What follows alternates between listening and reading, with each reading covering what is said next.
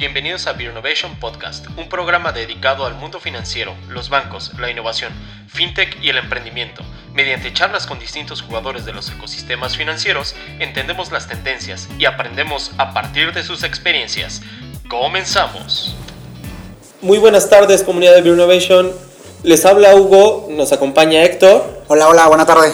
Y hoy tenemos un invitado muy especial. Quiero presentarles a Diego González Montesinos, nuestro invitado el día de hoy. Diego, ¿cómo estás? Muy bien, muchas gracias Hugo. Gracias por invitarme, Héctor, Hugo. Muy bien, Diego. Gracias por venir. Oye, y bueno, antes que nada, platícanos qué haces, quién eres, de dónde vienes, ¿no? Un poco de tu historia para que la gente te vaya conociendo. Muy bien, este, yo hoy estoy armando una startup para el grupo financiero Actinver es una startup que se llama DIN, es una solución de inversiones para jóvenes que no tienen conocimiento financiero ni, y no tienen forma de hacer crecer su dinero de, de manera transparente, sencilla y segura. Y bueno, yo, yo soy economista, administrador, este, me considero un emprendedor más que ni un economista ni un administrador. y pues empecé, al, principio de mi carrera laboral, empecé haciendo una empresa, una empresa de muebles con mi familia. Y después decidimos, ¿sabes qué? Ya, y por N o X razón terminé en el mundo financiero que me encanta. En el lado oscuro. En el lado oscuro, exacto. Y pues ahora estoy empezando, bueno, no empezando, llevamos un rato, haciendo este startup para, la, para el banco, Banco Casa Bolsa. En la parte de banco estamos que al principio empezamos siendo un área del banco y después empezamos a darnos cuenta que había que cambiar muchas cosas para ser exitosos o para mejorar. Entonces ahorita ya estamos en, una, en un monstruo raro que es un startup de un banco, algo un poco, un poco diferente. Oye, a ver, entonces es, es un startup de inversiones para, para jóvenes, para la chaviza que, dicho sea de paso, no sabemos cómo es más, o sea, te puedo asegurar que sales aquí a la calle y le preguntas a la mayoría de la gente y no tienen ni la menor idea de dónde invertir. Es más, le preguntas, oye, ¿dónde puedes invertir? Y se caen así como, meto mi dinero en mi cuenta de ahorro, ¿no? Pero pues eso no es invertir para nada.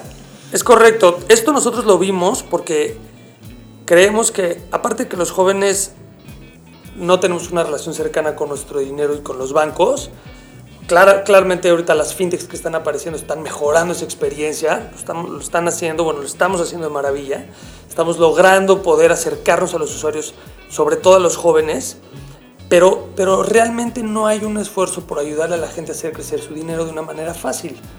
Tenemos un problema con las inversiones a nivel conceptual, sobre todo los jóvenes en México, perdón que enfatice tanto los jóvenes, pero ese es como al, al mercado que quiero solucionarle la necesidad en donde sí los jóvenes ahorran, alrededor de 7 de cada 10 ahorran o más quieren ahorrar, pero no, no tienen muy claro el tema de poder hacer crecer su dinero teniéndolo en el banco, ¿no? Para los bancos nunca ha sido muy atractivo brindar este tipo de productos a los jóvenes. Normalmente las inversiones van, van más este, dirigidas a un segmento con una mayor capacidad adquisitiva, con más lana. Entonces, pues, también nos dimos cuenta que los jóvenes no tienen opciones para invertir y si tienen no les interesa porque no necesariamente están creados, creadas para ellos. Y pues de ahí empezamos a, construir algo que lo, que tiene muy padre lo que estamos haciendo. Lo construimos con los clientes, o sea, de verdad, o sea, nos sentábamos con ellos a preguntarles absolutamente todo. Ya ahorita sí que seguramente estaremos más en detalle. Pero queremos romper con esa, esa, esa, línea muy delgada entre ahorro e inversión, que la gente cree que pues, ahorro cualquiera lo puede hacer, inversión no todos, cuando prácticamente nosotros estamos resolviendo de la misma manera que ahorrar, exactamente igual, pero viendo ganar, viendo, viendo crecer tu dinero todos los días. Entonces es algo muy bueno. ¿Cómo llegaron a esta idea tan maravillosa de ah. tener una fintech startup dentro de un banco y como el banco en que estás, ¿no? Que, es de inversiones, digamos. Ya Héctor quiere que le, que le platique todo, todo, la magia, la magia, Diego, por eso estás aquí. Está bien, este, todo empezó como, como Héctor Madero, el presidente del banco, es un cuate súper visionario, muy bueno. Él, de hecho, él fundó Actinver y él la, ha crecido a lo, que, a lo que es hoy una empresa muy importante en México. Y ent- entendía que había una necesidad por ayudar. Él, él- él cree firmemente que tenemos que hacer a México un país de inversionistas. Y claramente, a través de los jóvenes, es como más vamos a crecer. Entonces, él fue el que dijo, tenemos que ayudarles a, a los jóvenes invertir. Y ahí es donde empezamos a meter, a meter la pata varias veces. en donde empezamos creyendo que, ya sabes, no traigamos esta idea de Estados Unidos, un robot advisor increíble, probémoslo con los, con los clientes y pues nos tardamos muchísimo en construirlo, nos gastamos una buena lana, aprendimos mucho, pero pues no, realmente fue un fracaso. ¿Por qué? Porque se nos olvidó la parte más importante del negocio, que es pregúntale a los clientes qué quieren. En vez de, en vez de utilizar el, el método tradicional de los bancos, que es construir algo y después va y se los empujo a, todos, a toda mi base de, de clientes, hicimos y tuvimos que pa- parar, a- aceptar que nos habíamos equivocado y empezar de y empezar de cero. No nada más a nivel producto, qué tipo de producto quería el cliente, ya hoy es completamente otra cosa a lo que teníamos construido anteriormente, sino también cómo trabajar. Porque a través de a través del banco, que yo esto es algo que digo que siempre cuando platico con la gente del banco, porque interactúo mucho con la gente del banco, es no tiene nada de malo que el banco sea que sea que tenga muchos costos legacy, que tenga procedimientos, procesos pues muy detallados para hacer las cosas pasar. Pero una startup una fintech no puede ser así. Entonces empezamos a darnos cuenta que tanto los del banco me odiaban porque decían, ya llegó este güey a querer alterar todo lo que Ya llegó el disruptivo. años. Pero ni siquiera el disruptivo, no lo veían así. Ya llegó este El El que cree que puede El hacer que las cosas. puede. Sí, ya llegó este que no sé qué se cree. Y que ni sabe, que ni experiencia Exacto. tiene. Y, y, y obviamente nosotros le decíamos, no, estos güeyes no tienen ni idea de lo que queremos, o sea, ¿por qué tiene que ser todo tan burócrata? Y claro, por supuesto que todo tiene, un, tiene una razón de ser, aunque entiendo que hay muchísimas iniciativas y me encantan de cuestionarnos por qué están pasando las cosas y en empresas tan grandes como los bancos, luego es muy difícil ya saber por qué las cosas son así, porque tal vez lo hizo alguien hace 10 años y todo el mundo lo hace así y ya no sabemos bien. Pero empezamos a ver que había cierta fricción, que pues, mis tiempos de entrega eran lentísimos, estar teniendo como que áreas, depender de todas las áreas del banco y realmente no tener equipos multidisciplinarios era muy complicado para nosotros. Entonces cuando pusimos el freno dijimos, ¿saben qué? Tenemos que armar un equipo como si fuera una startup. Una, star- una startup que incluso es una marca diferente a Actinver, se llama DIN. DIN como dinero con doble N utilizamos otro lenguaje, otros colores, otra forma de operar, otro tipo de servicios, o sea, construimos algo completamente nuevo porque era muy difícil estarnos peleando todo el tiempo con el banco cuando hoy estamos logrando empezar a cuando ya te logras identificar y dices, oye, no vengo a representarte más carga de trabajo, sino vengo a buscar solucionar y atender un segmento que hoy nosotros, que hoy nadie en el banco lo está atendiendo, empezamos a tener ya dinámicas un poco más colaborativas que nos están ayudando. ¿Y por qué no un laboratorio de innovación? Pues mira, lo que sí, sí obviamente lo, lo- lo platicamos y, este, ahí en el comité digital y con miembros del consejo se planteó la idea de un laboratorio digital, que creo que es un muy buen modelo, no, no, no es una crítica, pero lo que le cuesta trabajo al laboratorio digital muchas veces es generarle valor a la empresa. Y generarle valor es generar valor al accionista, la verdad. Ya estamos de acuerdo en algo. Entonces, nosotros creemos que a través de este modelo startup del banco puedes generar un valor duplicado. Es decir, la startup puede valer por sí sola, pero la startup le puede generar valor al banco. Te conviertes en una vertical. Exacto. Algo, algo así, porque, porque cuando eres laboratorio estás preocupado por innovar, que claramente no estoy peleado con la Sí, innovación, me parece muy buena, Claro. pero cuando eres un startup estás enfocado en sobrevivir. Y cuando estás enfocado en sobrevivir, lo que tienes que hacer es crecer, y crecer, y crecer, porque es la única forma de sobrevivir en una startup. Entonces, esa metodología de emprendimiento corporativo, si así le queremos llamar, en donde de verdad, o sea, todo- todos los miembros de mi equipo, durante, durante todas las semanas enfrentamos experiencias de vida o muerte y todo el tiempo estamos sufriendo porque como una startup. Pero ¿qué pasa? Eso le genera valor no nada más al startup, sino al banco, porque tenemos una capacidad muchísimo más grande de crecimiento, de, de- de crear, de inventar y de ver cómo le generamos valor al banco, que también eso es muy importante. Pero aparte lo vas tomando con, con calma, ¿no? Porque si te equivocas, también arriesgas la parte de- del startup y... Sí, y, claro. o sea, sí, sí, sí, sí. O sea, tenemos que. Mira, una, una frase que siempre le encanta a Héctor: decirme les basta.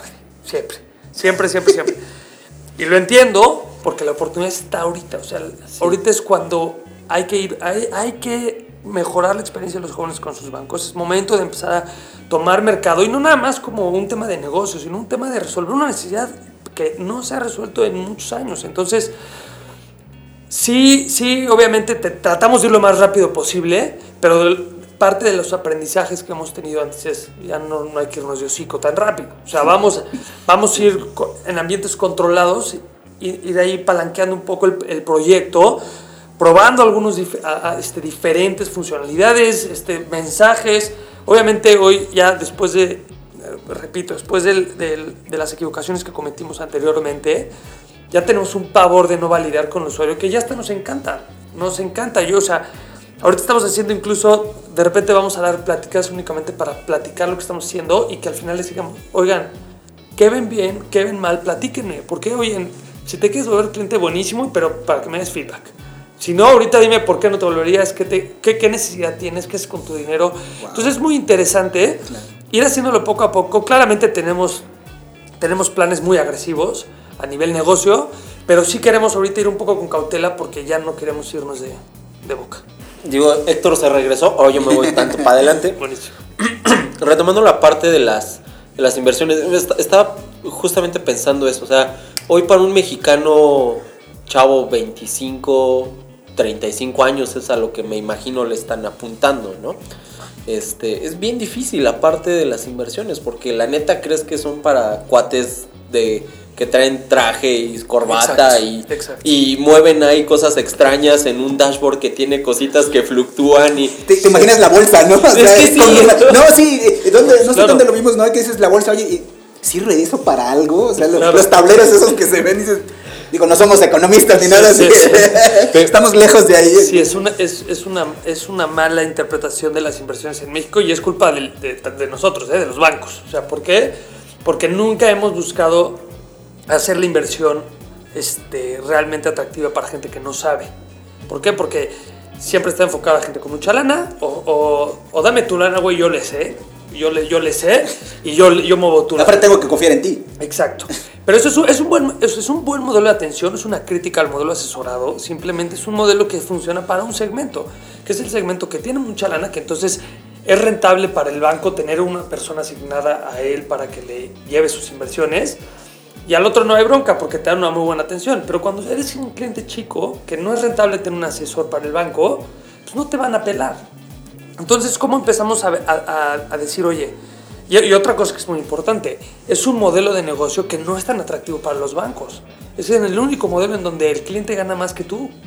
Entonces, Guau. es un, a, a mí me encanta, a mí me apasiona el tema de las inversiones, porque no nada más tiene, tiene un fondo muy romántico que es educar financieramente a, a- a México, sino que, pues al fin y al cabo, el banco, cuando tú depositas en tu chequera, el banco le da 20 vueltas a tu dinero, porque lo está prestando y a ver, no tiene malo, pero tú no ganas. En este caso es al revés. Nosotros buscamos resolverle la necesidad a muchísima gente para que entonces sea negocio. ¿Por qué? Pues porque no le damos la vuelta a ningún cliente. Nunca ganamos nosotros más que el cliente. El cliente gana un rendimiento y nosotros ganamos un porcentaje muy pequeño del rendimiento que ellos obtienen. Entonces, es un modelo noble, es un modelo que es difícil rentabilizar porque necesitas o mucho dinero o muchos clientes. Nosotros estamos yendo por la parte, queremos muchos clientes porque queremos crear un hábito de inversión en México. ¿Cómo defines inversión? Obviamente inversión Pero ahora sí, que, ahora sí que para la banda, ¿no? no o sea, para el ciudadano de a pie y no para... Inversiones es money never sleeps. O sea, pon a chambear tu lana, güey, no lo tengas parado. Trabajamos todo el tiempo nosotros por ganar más lana, como para que tu dinero no también le, que le eche ganas, ¿no? Entonces, hacer trabajar tu dinero. Claramente hay muchos tipos de inversiones, para el que sabe muchísimo, para el que no sabe, para el que quiere arriesgar, para el que no quiere arriesgar, para el que no quiere poder tocar su dinero nunca, porque entonces si sabe que si lo puede tocar se lo gasta. Entonces, dentro de todo el mundo de inversiones que hay muchísimas opciones, nosotros dijimos, a ver, ¿cómo le resolvemos? La gente ya vimos, primera hipótesis que validamos es que la gente se ahorra, sobre todo los jóvenes, pensábamos que no. Yo, yo, yo, yo, yo Eso pensaba... es buenísimo. Yo pensaba lo mismo hasta hace dos minutos. Yo pensaba... ¿Y cómo la validaron?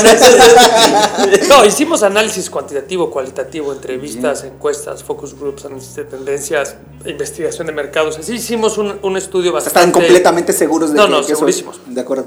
Los jóvenes no nada más ahorran, sino todos quieren ahorrar. ¿Por qué?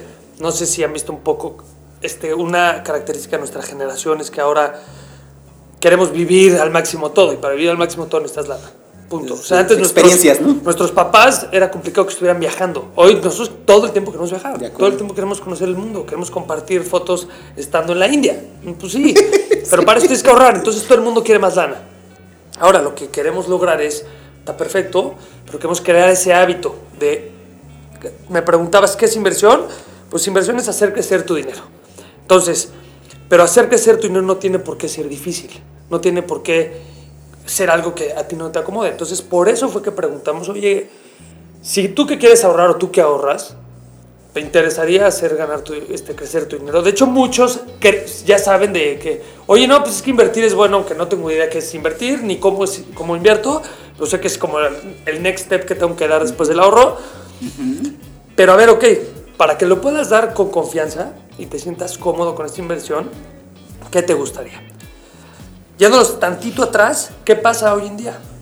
Pues mira, lo- las inversiones es, o no entiendes ni madres qué es el rendimiento, o sea, yo no entiendo si es anualizado, si es en directo, si es bruto, si es neto. Ah, pues me formo en la fila porque no entiendo qué. Yo no, yo, no- yo no, yo no, la gente no sabe, oye, lo puedo sacar cuando quiera, si lo saco me, me cobran, me penalizan, oye, voy a asumir algún riesgo, puedo perder, puedo ganar. Entonces, ¿qué pasa? Muchos de los que invierten terminan enfrentándose a, a experiencias que no son adecuadas para ellos. ¿Por qué? Porque no entienden, porque a nadie lee los contratos, porque nadie lee las letras chiquitas. Entonces, pues obviamente, si no, le, si no le das un producto cercano, un producto construido que, por ellos, pues nunca vamos a romper esa barrera de pasar del ahorro a la inversión. No se sepan, hay un dato que es, o sea, impresionante. Hay más dinero en chequeras que en afores en México. Tómenla. O sea, para que, para que midan, ahora imagínense, si, si, si- Ay, si ahora vemos- sí me fui para atrás. si vemos cuánto dinero se está perdiendo por no generar rendimientos en México, o sea, son millones. ¿no? Eh, mi equipo y yo nos reíamos porque cuando veíamos el número de cuánto dinero hay en chequeras, nadie sabía decirlo. O sea, ni podían ni siquiera No, no, no. leerlo. Eran tantos, eran tantos ceros que no Bien. sabemos si eran millones de millones de. O sea, un dineral. Entonces, hay una, hay una oportunidad muy grande. Yo creo que nadie está peleado con su dinero. Simplemente es lograr construir algo alrededor del cliente para que se sienta cómodo con él y entonces después, oye, que vaya creciendo conforme él quiera. Pero no, no, no, no querer decir, no, vente, te siento y, y yo, y, y yo creo que cualquier cuate que que inversiones es capaz, porque, porque aparte de que las inversiones son un muy buen producto, es capaz de convencer a cualquiera. Y, y probablemente yo los pudiera convencer a ustedes de empezar a invertir en algo que tal vez no es para ustedes, pero los logro convencer. Pero probablemente la experiencia que ustedes tengan no va a ser la mejor.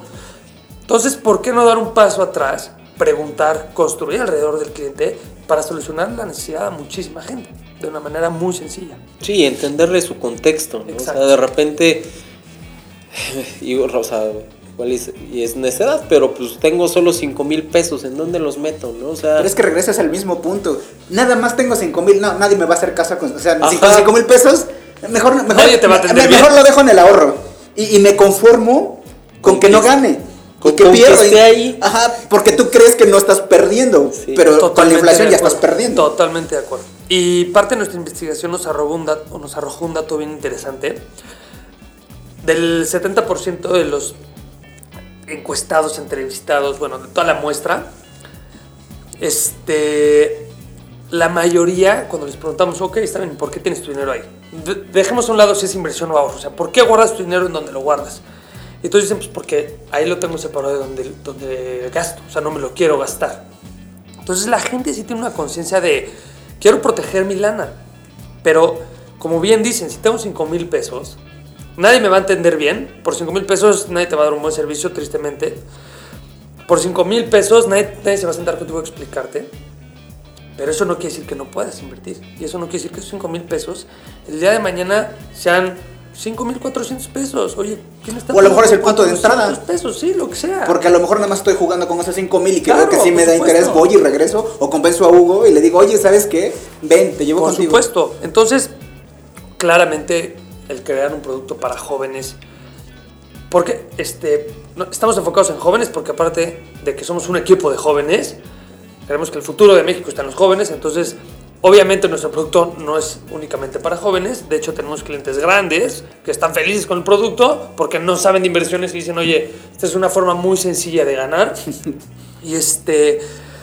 Y obviamente cuando vas hacia los jóvenes, pues el común denominador es que no tengan mucha lana, es normal, están en proceso de, de crecer, pues no les puedes cobrar, no les puedes cobrar, ya, ya, o sea, cobrar comisiones eh, en, en Cobrar comisiones años sobre el ahorro, o sea. va po- en pocos años yo creo que muy difícilmente los bancos te van a poder cobrar comisiones. Totalmente. Sobre todo por la ola esta que viene de cero comisiones. Por supuesto, y aparte todas las fintechs que están buscando Ah, exacto, rentabilizar su negocio de otra forma, a mí me parece que, que es algo bueno para la industria. ¿eh? O sea, muchos bancos lo pueden ver como una amenaza, lo veo como una oportunidad para el sector, para empezar a crear valor de otra forma. Justo acabas, perdón que te interrumpa, pero acabas de No, dar en el clavo supuesto. porque esa, esa manera de pensar de la gente joven que trae la forma de hacer la forma, las cosas diferente, yo creo que es la ola que viene.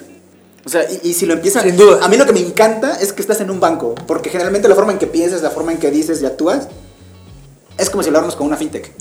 Sí, sí estamos tratando y el cambio, el cambio cultural, por eso, por eso me encantan, me encanta todo lo que están haciendo las fintechs y de repente me voy a comer con cuates que tienen sus fintechs, porque me encanta cómo piensan, me encanta el hecho de decir, oye, estoy llegando a un, a un sector, a un sector muy viejo, un sector que está completamente bien posicionado, es importantísimo, genera muchísimo dinero, pero estoy, estoy entrando para sumar.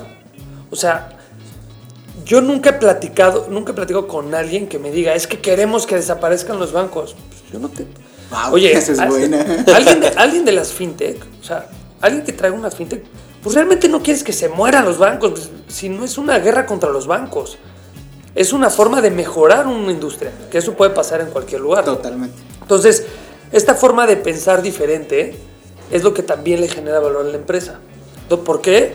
Porque nosotros, repito, aunque no estamos enfocados en la innovación per se, estamos enfocados en transformar los productos financieros para los jóvenes. Oye, ¿cómo puedo acercarme a ellos para que ellos me quieran? Porque también tú ves las estadísticas de este, los clientes cuánto quieren a los bancos. O sea, están a nada de odiarnos, si es que no es que ya nos odian. O sea, Este, de hecho, hay una estadística que dice que el más odiado me parece que es la política o el presidente, y el segundo, imagínate cuál es. bueno, lo bueno es que Los ahora- bancos. Creo que ahora ya hay un. Mejor hay me, un otro. me abstengo de comentarios. Cambiamos del tema político, regresemos a, a la banca. Pero sí, entonces, este cambio de mentalidad que traen los jóvenes, que traen las fintechs, no, no, no tiene por qué estar peleado con un banco, ¿no? O sea, las industrias se han, todas las industrias han tenido cambios muy importantes y no, y no todos, o sea, y los bancos no van a ser blockbuster. Eso es algo muy importante, o sea, no, eh, o sea, A ver, ¿por qué? Eso está padre. ¿por qué? Porque los bancos no van a desaparecer, ¿Por el sistema? porque los bancos cumplen una necesidad y son muy buenos. O sea, a ver, ya tienen muchísima información, ya tienen una, una estructura, una infraestructura que probablemente muy pocas fintechs logren tener en algún momento. Tienen la capacidad de llegar también a muchísimos productos ahora con la tecnología, no nada más las fintechs. O sea, los bancos pueden hacer lo mismo. Pero las fintechs están viniendo a hacer que despierten los bancos. Entonces, a mí me parece que es algo bueno para los dos. Y muchas veces las fintechs no pueden hacer todo. O sea, la regulación no las permite hacer todas las actividades del- de servicios financieros. Entonces, yo creo que ese punto de encuentro entre las fintech y los bancos es una oportunidad muy buena para, para los clientes, no nada más para el mercado. ¿Por qué? Porque entonces tienes muchos productos, porque los bancos tienen muchos productos, tienes formas nuevas de recibir ese servicio y estás viendo que cada vez nos- los bancos con gen- gente joven y con mentalidades nuevas están dando cuenta que se tienen que preocupar más por los clientes y nos van a empezar a dar productos construidos para nosotros. Entonces, yo, yo creo que es algo bueno y todo sí y todo nace de, un- de una forma diferente de pensar. Sí, además, además de que cada. O sea, creo que hoy cada. la- o sea, an- antes yo me acuerdo que las verticales de la industria estaban como súper separadas, ¿no? Tenías así bien paradito a Pharma, bien paradito este, la parte de, de Health, bien paradita, ¿no? La parte automotriz. Y ahorita cada vez veo más diluida esa... Esa. Los bordes. Esos bordes, ¿no? Cada vez las empiezo a ver como más pegaditas, pegaditas una de otra y hasta empezándose a, a- a traspolar, ¿no? Y creo que ahí está lo, lo verdaderamente rico y valioso de, de estos nuevos ecosistemas, ¿no? Entonces, completamente de acuerdo y, e incluso quiero agregar, hace, hace poco estaba debrayando con, con unos cuates y, y decíamos, oye, pues es que es, es- es neta, o sea, todos los bancos tienen una infraestructura financiera impresionante, o sea, te quedas viendo y que la mayoría del tiempo, pues, está dormida, ¿no? O desaprovechándose, y, otra, y otras veces, pues sí, al 99%, pero en promedio está desaprovechada. Entonces, imagínense, y no sé si tú lo has visto hacia el futuro, a los bancos como proveedores de infraestructura financiera. No, Olvídate de la parte A tecnológica. ver, no, no, proveedor no de hacia, infraestructura no hacia el futuro. Hoy. Pues es más o menos lo que haces, ¿no? De Pues lo que hago yo tienes- sí, sí es tienes un 100% como un ¿no? esto, O sea, tiene un- pero no, no, no, o sea, fintech se han acercado al banco, por supuesto, pues necesitan tener al banco. El banco es un aliado. Las fintechs son aliadas del banco, es el, es el match perfecto. Es una simbiosis. Alguien sabe cómo hacer las cosas muy fácil, muy rápido, muy innovadoras y conoce perfecto al cliente. Y alguien tiene ya todo construido. Oye, para sacar una licencia de banco necesitas mucha lana. Para, para lograr la infraestructura de un banco necesitas mucho, mucho, mucho tiempo, mucha lana. Es complejo. Entonces, es, es, un, es un buen match entre los dos. ¿Qué tiene que ver las inversiones con inclusión financiera? Pues mira, yo creo que no es el primer paso para, para la inclusión financiera. Probablemente van a llegar a más personas los que estén dando una tarjeta de débito al principio. Pero yo creo que las inversiones debe ser parte de la educación financiera básica de los mexicanos. Únicamente el 24% de la población tiene una educación financiera básica. Y esa educación no incluye inversiones. Entonces, hoy en día creemos que la inversión no va a incluir financieramente a los demás porque vemos como, como que no es el primer paso nunca. O sea, tal vez primero ahorro mi cuenta, después gano algo de lana y después ya, de- de- si logro ahorrar, después veo si invierto o no. En Estados Unidos, de cada mil personas, 600 personas se invierten. En México, de cada mil, solo tres. Entonces, entonces, ok, claro, pues va- es, es una guerra un poco más complicada de, de ganar el hecho de, a través de la inversión voy a lograr la inclusión financiera. No, porque la, va a ser más, más, un poco más tardado eso, porque el tema de la inversión es primero crear un hábito, y ese hábito no existe en México.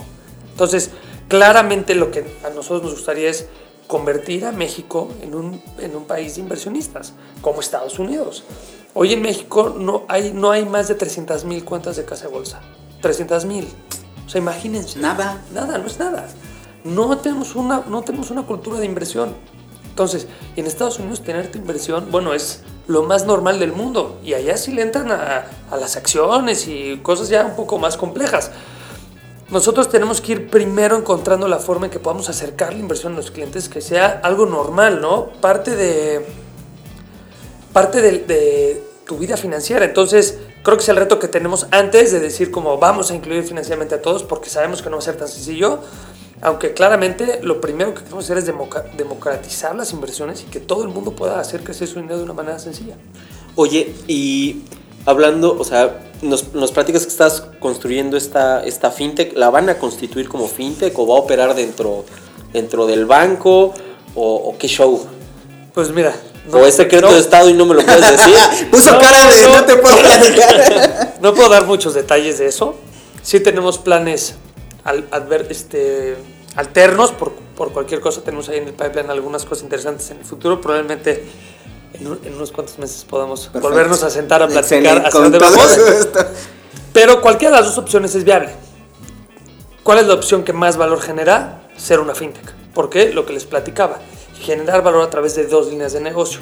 La fintech por sí sola puede, puede generar valor, pero al mismo tiempo esta fintech puede ser una forma de traerle clientes al banco y generarle valor al banco. Entonces, ahora, si lo, si lo hiciéramos únicamente dentro del banco, pues más bien es únicamente solo, solo, solo valor al banco. No tendría valor esta fintech como una empresa independiente. Pero bueno, cualquiera de las dos, al fin y al cabo, estamos resolviendo una necesidad y estamos generando valor al Oye, y eso me lleva a otra pregunta.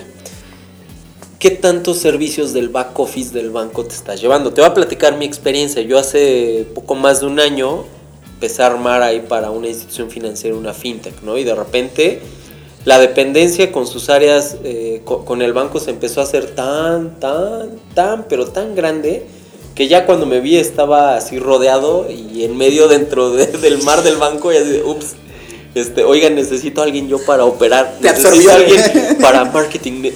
¿Qué tanto, o sea, cómo estás jugando con esa parte? Mira, en, ahorita que lo mencionabas, sí tenemos un equipo multidisciplinario tipo startup, entre todos estamos enfocados a negocios, a hacer crecer este startup, cada quien diferentes funciones, y la parte de tecnología sí la tenemos conectada al banco. ¿Cuántos servicios? Yo no, yo no, soy, yo no soy programador, ya le sé más o menos porque, tengo, porque soy un intenso y me meto ahí a ver todo, pero Qué bueno.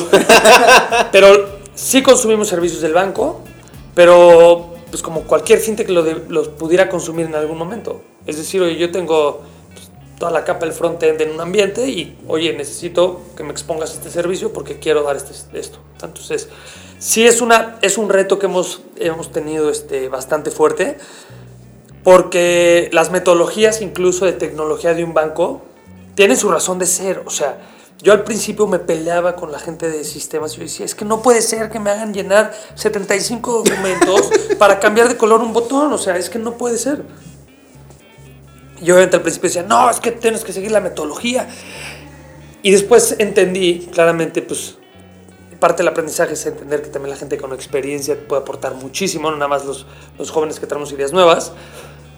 Aprendí que, pues tiene razón, o sea, tiene, tiene su razón de ser, nada más que hacen, hacen algo que no hacemos nosotros, por eso no ma- macheamos y por eso teníamos que separarnos un poco para generar metodologías independientes, ¿no? Aunque hay un punto donde yo me tengo que conectar al back office del banco, sin duda, y claramente cuando yo me, cuando yo me conecte al back office del banco, no puedo hacer como cuando yo quiero cambiar una foto en, en- mi landing page, que es, oye, a ver, hoy es el, el Día de la Mujer por una, por una foto de una mujer, oye, así de sencillo es eso. Ahora, cambia, cambia, desconéctate de un core bancario para conectarte al otro, híjole, si le tienes que pegar a dos cores bancarios, le truenas algo más y le, y le tiras la operación al banco. Entonces, claramente, sí, aunque consumimos muchos servicios del banco, ahí es donde tenemos el reto del de, el time to market. Fuera de eso, la parte del front ya la tenemos bastante bien resuelta. Ahora, ¿cómo encajaron justo esas dos visiones? Porque lo dices tan fácil así de, ah, tuve que entender cómo lo hacían, pero no es nada sencillo. O sea, Pues mira. ¿cómo entendió tu equipo que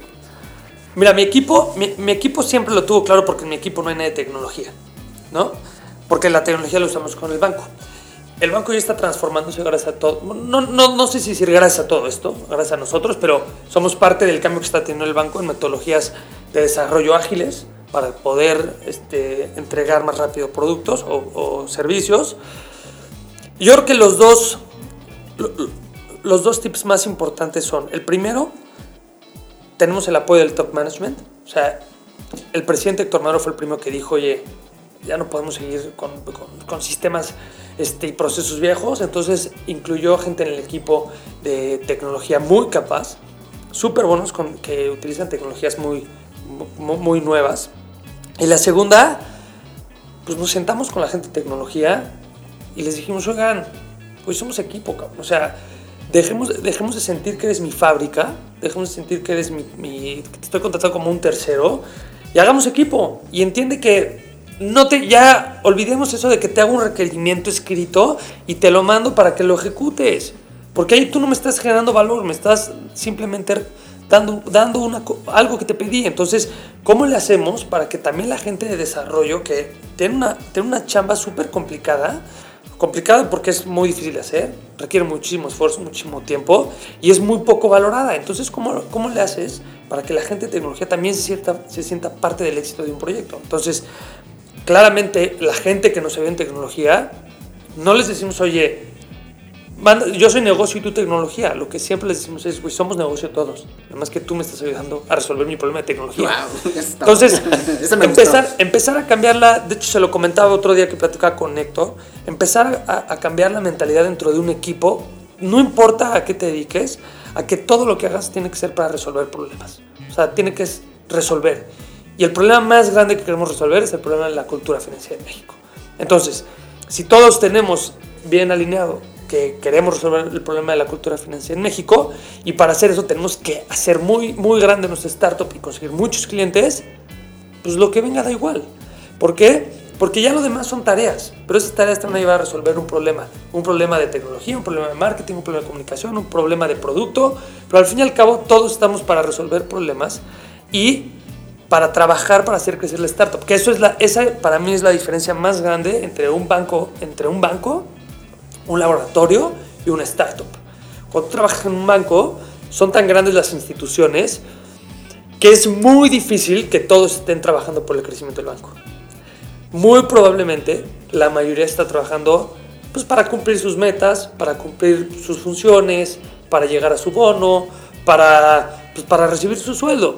En un startup no puede funcionar así. No, aparte te notas rápido. Claro, claro. En un, en un startup es, no te puedes esconder. Güey, o le echas ganas, ¿para qué? O sea, aquí no es de que, ay, hiciste muy bien esto. Ah, no, no, no, güey. Oye, todos estamos preocupados porque no traemos clientes o todos estamos felices porque trajimos clientes. Ahora, para traer clientes necesitamos a todos claro, pero siempre enfocados en hacer crecer el negocio. Entonces, nos ha funcionado mucho esa, esa, ese trabajo colaborativo y hacer equipo con tecnología. De hecho, ayer, antier, 4 de la mañana, yo con los de tecnología, ya echando pizzas, ya trabajando. Ya, Bienvenido a sistemas. Equipo, o sí, sea, claro.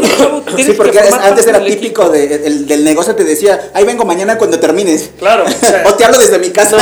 Yo, yo me acuerdo de, no, chavos, este, pues nos vemos mañana, este, pero bien, ya les pedí las pizzas. Bueno, ¿no? si te iba bien, si no te hablo desde mi casa, oye, ¿cómo vas?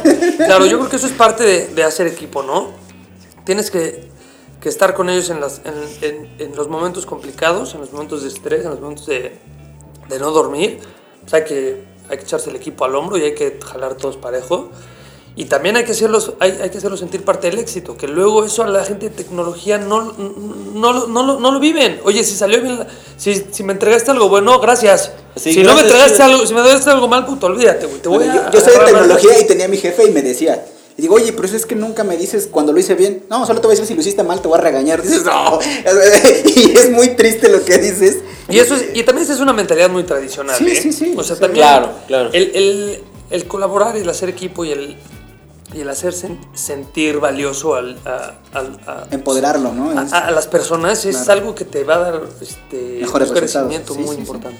Sí, oye, ¿y cómo, a- cómo piensas escalar, o sea, toda tu, todo tu equipo? O sea, está bien chido cuando empezamos con la startup y, lo- y el early stage y todo y empieza a agarrar, ¿no? Pero, Sí. pero ya que, o sea, ¿cómo? Porque esa pregunta se la hago a todos los que tienen su startup. Ya que empieza a engordar, ¿no? ya que empieza a al. Híjole. Sí, pues ahí, hasta- ahí está el reto, ¿no? Sí. Pues mira, sí tenemos obviamente un plan de crecimiento, pero repito, el, el plan de crecimiento debe de venir con los resultados. O sea, hoy estamos muy enfocados en, en podernos empezar a posicionar como la mejor solución de inversiones para los jóvenes, en poder crear hábitos de inversión sencillos, seguros, transparentes, pero al mismo tiempo sabemos que más adelante tendremos que, que crecer y no necesariamente crecer en equipo. ¿Por qué? Porque hay startups hoy que traen. A ver, esa está fintechs. buenísima. Hay Ajá. fintechs que ahorita traen. No, voy- no voy a decir nombres porque seguramente Pero las identificamos, no te preocupes. hay clientes que hay este, este, fintechs que están creciendo, ya están en 100 mil usuarios y son 12 personas. Y hay otras que tienen 150 empleados y tienen 15 mil usuarios. Entonces, pues un- el, el número no es, no- realmente no es importante. Más bien yo creo que lo importante es tener al talento adecuado, enf- con el enfoque correcto y con la motivación necesaria. Y, y que creo que esa fue una de las grandes oportunidades de los bancos, o sea, porque hubo muchos que empezaron a crecer, o sea, empezó a crecer su cartera y lo primero que hicieron fue empezar a, a traer más gente, empezó a crecer la operación Claro. y de repente cuando ves ya tienes un monstruo que no tiene gobierno corporativo, tiene un gobierno Claro. corporativo ahí mocho, con un exceso de roles y responsabilidades ahí flotando que realmente no se necesitaban, ¿no? De acuerdo. Y, y creo que es el siguiente reto para, para estas nuevas instituciones que van a empezar a trabajar. Eso sí, no replicar lo de los bancos, ¿no? Sí, claro. Yo creo que por su simple forma de ser, las fintech nunca van a llegar a tener una infraestructura como los bancos a nivel personas, porque también su modelo de atención es otro. ¿Sí El lo crees? Sí, porque el modelo tradicional necesita más gente. Sí, o sea, La, la la- gente que está en fintech no lo, no lo resuelve necesariamente con, con personas, ¿no? Luego también me ha, me, me ha pasado que la forma de pensar muchas veces del banco tradicional, cuando nosotros abrimos una cuenta de inversión hoy en dos minutos, que se valida todo automático, había gente en el banco que me decía, no, es que lo que tú estás pidiendo es imposible, tenemos que contratar 3.000 personas para validar tantos contratos. A ver, espérame, ¿cómo? O sea, no hay forma. Entiendo que tu modelo tradicional esa es la forma de escalarlo. El mío no puede ser así. ¿Por qué? Porque aparte el mío no va a ser igual de rentable que el tuyo. Porque los bancos son súper rentables. Tienen márgenes muy altos. Claro. ¿Y tú a qué le vas a no. apostar? No, las fintechs. Hoy lo que tenemos que apostarle es al crecimiento de clientes orgánicos, es decir, resolver una necesidad. Cuando cre- crees orgánicamente es porque estás resolviendo una necesidad de manera correcta. Sí, es el mejor indicador. Exacto. A seguir resolviendo una necesidad y a crear el hábito y a seguir siendo eficientes como una startup. Ahora, gracias a Dios tenemos todo el expertise del banco. O sea, yo tengo juntas periódicas con el board, sobre todo con el presidente. Y entonces él también nos hace, él, él es gran parte de nuestro éxito, porque, o, o si no decir casi todo, porque pues, él, nos va, es- él nos va guiando. Él, aunque él es tradicional, pues, él, hizo, él hizo el banco. No, pues tiene toda la experiencia del mundo. Entonces tiene toda la experiencia, aunque no tiene que saber tecnología, no tiene que saber No. temas digitales, pero entonces esa parte nos, nos ayuda mucho tener el respaldo del banco. Oye, y ya para aterrizar cosas más puntuales, ¿son app? ¿Dónde te encontramos? ¿Es web? ¿Es cuál es la apuesta? Es una aplicación 100% mobile, este, pues, obviamente para Android, para iOS. Este, vamos a estar haciendo ahorita todavía pruebas a nivel marketing, no aplicación. La aplicación ya el que quiera la puede probar. ¿Ahorita ya se puede? Ya, ya se ¿A puede. partir de cuánto? ¿A de comercial? ¿A partir de cuánto? ¿Nos Puedes vas a regalar dos cuentas? Sin duda, no, no, sin duda. Ustedes Vamos a hacer early adopters. Te vamos a criticar duro. De aquí salen con cuenta para que me den su feedback. Este, puedes empezar con lo que quieras. O sea, no hay mínimo de inversión. Puedes empezar con 50 pesos, 100 pesos, 10, lo que tú quieras.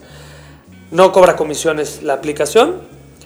El servicio es 100% digital, aunque hay un panic button, porque sabemos que de repente algo puede, puede asustar a los clientes y tenemos un servicio a clientes diferente. No es un call center tradicional de... Ni un chatbot, ¿no? Sí, exacto. No es un chatbot, ¿verdad? Más bien me pregunta, no es un chatbot, No, ¿verdad? no, no es un chatbot. Excelente. La- Déjame Aunque yo- probarlo entonces. Aunque yo igual creo que los chatbots van a ser cada vez mejor alternativa. Ah, en este momento sí. a lo mejor sí están Sí. verdes, sí, sí, sí. ¿Cómo funciona? Tú depositas tu dinero en es un SPAY. Ahorita restringimos el tema de efectivo para, para que no se nos venga encima todo el tema de lavado de De dinero. acuerdo. Pero bueno, a, a corto mediano plazo lo vamos a incluir, no pasa nada. Depositas tu dinero y nosotros eh, hacemos de, de forma aut- automatizada toda la inversión. ¿Por qué nos- lo hacemos nosotros? Porque la gente no le gustaba, esto es parte del feedback de los clientes, no le gustaba tener que hablarle a alguien de, oye, inviérteme mi dinero, y porque a la gente no le gusta arriesgar su dinero. Nuestras mejores experiencias con los clientes son los clientes que nunca pierden. Entonces, queremos ser una, si queremos crear un hábito, pues tienes que entender que puedes ganar siempre. Entonces, aunque claramente existe un riesgo, que es un riesgo, un riesgo bajo como en todo, estamos ofreciendo la solución de inversión con menos riesgo que paga un rendimiento anual hasta puede llegar al 7% porque es no son, como no es plazo fijo y lo puedes sacar cuando quieras, no te puedo prometer un rendimiento, pero más o menos estamos en esos niveles. Este inviertes de forma, o sea, tú depositas y en ese momento tu dinero empieza a invertir y cuando quieras desde la app pones retirar, pones una cuenta de un tercero, a quien, o si es tuya, te la sacas tu, a la cuenta de tu banco o se la mandas a alguien que le tengas que pagar y listo, al día siguiente tienes tu dinero. Una forma muy sencilla, acotamos mucho la funcionalidad de la aplicación a resolver un solo problema, que es decir, quiero que mis ahorros crezcan. Entonces, está enfocado todo a demostrar de, de forma muy clara el beneficio que te genera la inversión, que puedas todos los días ver crecer tu dinero, aunque sea poco, ¿no? Entonces, poco a poco, y nos hemos llevado sorpresas muy, muy, muy padres de parte de los clientes, en donde hay clientes que nos dicen, nos marcan a decirme, es que, que- este, metí lana ayer y llevo 3 centavos ganados. No, y yo dije, esto, yo pensaba, este cuate ha de creer que iba a duplicar, ¿no? Eso es malo, ¿no? Parece malo. Ha, ha de pensar que iba a duplicar Ajá, su ajá. dinero. Había metido creo que 300 pesos, no me acuerdo cuánto había metido. Solo llevo 3 centavos. Y ahí va la explicación de, no, a ver, calme, es un tema de paciencia, poco a poco. Y me dice, no, no, no, espérate. O sea, nunca había Es bueno, güey. Yo todos los días entro mi banca móvil, mis 300 pesos, No, son ahora- 300. no, ojalá ya estén 290 porque me cobraron 10 de comisión por manejo de cuenta. Sí, claro, o te cobran o simplemente no administramos bien nuestro dinero. O sea, no. Siempre pongo. Ayer estábamos en un WeWork platicando y les preguntaba a todos: Oigan, ¿quién de ustedes hace- gana dinero en su banco? Nadie. ¿Quién de ustedes tiene cuenta de banco? Todos. Ahora, ¿quién de ustedes, cada vez que entra a revisar su dinero, tiene lo que esperaba? Nadie. Siempre tienes menos. Porque Siempre te olvidó menos, sí. el Uber que pagaste, el Sí, Starbucks que te compraste lo que sea. totalmente. Y entonces esta es una, esta es una Cambio, forma diferente, de- exacto, de, de- de esa relación con tu dinero y lo que queremos de cierta forma un poco abstracto, replicar ese sentimiento que te genera cuando te encuentras 20 pesos en tu bolsa. Que dices, ay güey, esto no sabe que lo tenía. Y aunque sean 20 pesos... No, un dices- centavo es ganancia. dices, oye, Claro, claro. Qué delicia. Entonces, es, es- y es nada más para generar hábitos, generar hábitos. Tenemos varios, varios casos de éxito con clientes, la verdad, muy buenos. Pero es, es crear hábitos, es crear un hábito de que puedes crecer tu dinero. Y, cómo lo, y para crearlo tienes que mostrarle que es sencillo, que es seguro, que, que puede sacarse uno cuando se le pegue la gana. Al fin y al cabo es su dinero. Y ayer me decía alguien de, de WeWork, pues a ver, güey. Tú, Saludos ves- a WeWork. Sí. Tú vendes dinero y a mí me gusta el dinero, entonces es el match perfecto. Está buena. Ahora, Está buena claramente no, no, no, nosotros no, nuestro eslogan no es que vendemos dinero, por supuesto, pero, Pero está bueno. Exacto, entonces es el concepto de que tu dinero te genere más dinero de una manera muy sencilla. Ya, entonces ahorita arrancan con un esquema muy acotado. Sí. Se siguen con este crecimiento. Ahorita ya podemos bajar el app. Héctor y Hugo van ahí a empezar a aplicarle. Excelente. Entonces, esperen ver pronto ahí la reseña de. Sí, sí. Las críticas las mandamos a Diego y publicamos lo bueno. Con gusto pueden echar feedback bueno y malo, las dos, los dos sirven. Oye, ¿y cuál ha sido hasta ahora tu, tu, tu reto, el, el- el fracaso más grande, el momento, el momento de tensión más grande? En el que dices, a la lejos todo esto. No, bueno, son muchísimos. Pero el que te Ay, acuerdes muchos. así de que ya no te quieres levantar. Este. Pues mira, no me acuerdo si ese fue el peor, pero cuando tuvimos que darnos cuenta que todo lo que habíamos construido ya era. había que echarle freno y para atrás. Sí, porque habíamos invertido ya una buena cantidad de dinero, una buena cantidad de tiempo, de esfuerzo. Y ese reto, ese, ese reto fue fuertísimo, porque no nada más es el- la, la parte del ego de decir no, cómo nos equivocamos, cómo, cómo fallamos, sino también ahora cómo cambias el chip del board, decirle, oye, Ahora le voy a ir a decir. pero ahora sí lo vamos a hacer bien. Disculpe, ¿me da otra, otra oportunidad Sí, y más bueno, lana? y, y esa parte, y esa parte de cómo logramos darle la vuelta y decir, oye, sí, aunque ya nos equivocamos, lo reconocemos, tenemos la forma de, de hacer mejor las cosas. También se lo debo. Tuve dos consejeros, que eso es importantísimo, se lo recomiendo a cualquier emprendedor. Tuve dos consejeros, Gerardo Rodríguez y Carlos Muriel. Fueron para mí la salvación, fueron mi, mi chaleco salvavidas nos ayudaron muchísimo a establecer una estrategia correcta, a, a- a cimentar bien este, las bases del, del proyecto y por eso hoy tenemos un proyecto que parece que, que pinta muy bien, ilusiona mucho. Y, este, y, y- y esa recomendación que digo es, en Estados Unidos es súper común tener la figura del mentor para todos los emprendedores Exacto, y aquí en. México y aquí en México es bien, es bien raro que la tengamos. Tenemos un gran problema todos los emprendedores y hay que reconocerlo. Todos tenemos el ego altísimo. Porque si eres emprendedor... No, tienes- yo no. tienes- si eres emprendedor, quiere decir que tienes mucha confianza en ti, cre- te crees muy capaz de hacerlo. Y que lo que, eres lo que vendes es lo mejor que hay en el mundo. Pero ese ego te puede jugar en el contra cañón. Correcto. Entonces, tener la humildad de poder acercarte a gente que ya sabe y sabe mucho más que tú, aunque no sean millennials y lo que tú quieras. No importa, ¿eh? que esa vamos a tomar gente- la palabra. Sí, esa, es- esa gente, a mí, bueno, te digo, Carlos y Gerardo para mí fueron este, mis salvavidas. Entonces me, me dieron muchísima estructura y me llevaron a buen camino y hoy parece que todo va en orden hasta que sí. mañana se armen los maderas otra vez, pero, pero es normal. Pero es parte, ¿no? De- Sí, es de- parte. del viaje. ¿Qué consejos le darías a, a- a- a un emprendedor? ¿Qué otros dos consejos le darías? Yo, los dos consejos más importantes, uno es, user comes first. Siempre, siempre pensar en el usuario. Muchas veces, incluso hasta lo que tú creías que podías monetizar, comercializar, rentabilizar, como tú le quieras llamar, no necesariamente es este, la forma adecuada.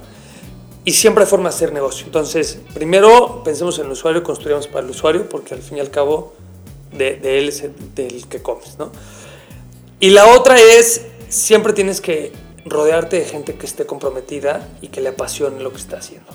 O sea, si no tienes gente, o sea, yo veo a la gente de mi equipo y bueno, o sea, estoy enamorado de todos porque se dejan la piel en el trabajo y todo es, aunque hemos pasado momentos bien complicados, momentos de estrés muy altos, días sin dormir, tener un equipo que, sabes que, que va a dar todo por el proyecto y, y por ti y tú por ellos, es algo que es súper, súper importante. Todos tienen que estar bien subidos en el mismo barco.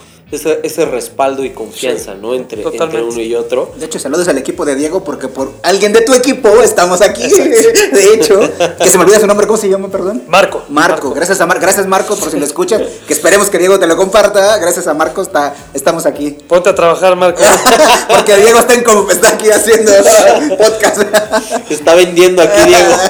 Oye, y bueno, ya para, para ir cerrando, este tenemos dos tradiciones. Una es que el tiempo nunca nos alcanza, ¿no? Siempre, siempre, Siempre se- falta. siempre falta tiempo. Entonces, este, nos gustaría por ahí tener una charla contigo en, en un siguiente episodio para ver cómo, cómo va todo esto, qué has estado haciendo, qué, qué, qué resultados han, han tenido. Sobre todo en el tiempo, ¿no? En ¿Cómo, el tiempo, evolucionó? ajá, cómo ¿Qué, qué- fue, qué fue de diferente? Estaría padre. Este, queremos tener la cobertura exclusiva, ¿no? y lo siguiente es, eh, pues recomiéndanos un contenido, ¿no? Algo que te guste. Digo, no necesariamente tiene que ser de fintech, de la banca, lo que tú quieras, un contenido, algo, algo que la gente diga, ay, no manches, te recomiendo consumir esto. Pues mira, aquí no crean que soy tan, ta- ta- tan, buena referencia para recomendar algo. Hay quienes me Traba- han recomendado trabajo vino. mucho y cuando... Ah, ¿puede ser vino? Sí, Sí, claro. vino, Hay alguien que comida. recomendó un libro de vinos. Ah, sí. A ¿Sí, ver, acuérdate de, sí, de sí, sí. Dalí, creo que era de. Sí, el- el me libro acuerdo. de- de los vinos los de vinos Dalí. de Dalí. No, bueno, qué gente más culta viene aquí.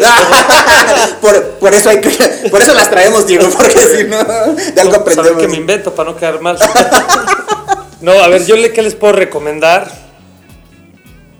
Un lugar, ¿Un lugar? pues, ¿eh? El lugar más bonito de México, vayan a La Paz. Eso es lo más increíble que he visto en mi vida. ¿En qué época? Bueno, sí, la- Cuando se ha ido, Cuando en, sea. he ido en invierno y he ido en verano. Bueno, en invierno el agua del mar está bien fría. el agua está fría, pero igual es un está muy- paraíso. es un Pero te paraíso. despierta, ¿no? Sí, sí, pero está muy bonito. Es un paraíso. Sí, sí. Está bueno, los Diego. Los, ¿Cómo le llaman a los que comen? Que son que nada más ahí los he encontrado. No los conozco, pero no, entonces ahora bueno, que vayas deberías, bueno, te lo has perdido porque Buenísimo. solamente ahí es buenísimo. Está bueno, Diego. Pues muy bien, nosotros vamos cerrando comunidad. Diego, muchísimas gracias. A ustedes, de verdad. gracias, muchas Diego. Bien divertido siempre esto. Este, comunidad, pues nos vemos pronto. Nos despedimos y es todo por hoy. Hasta luego. Hasta luego.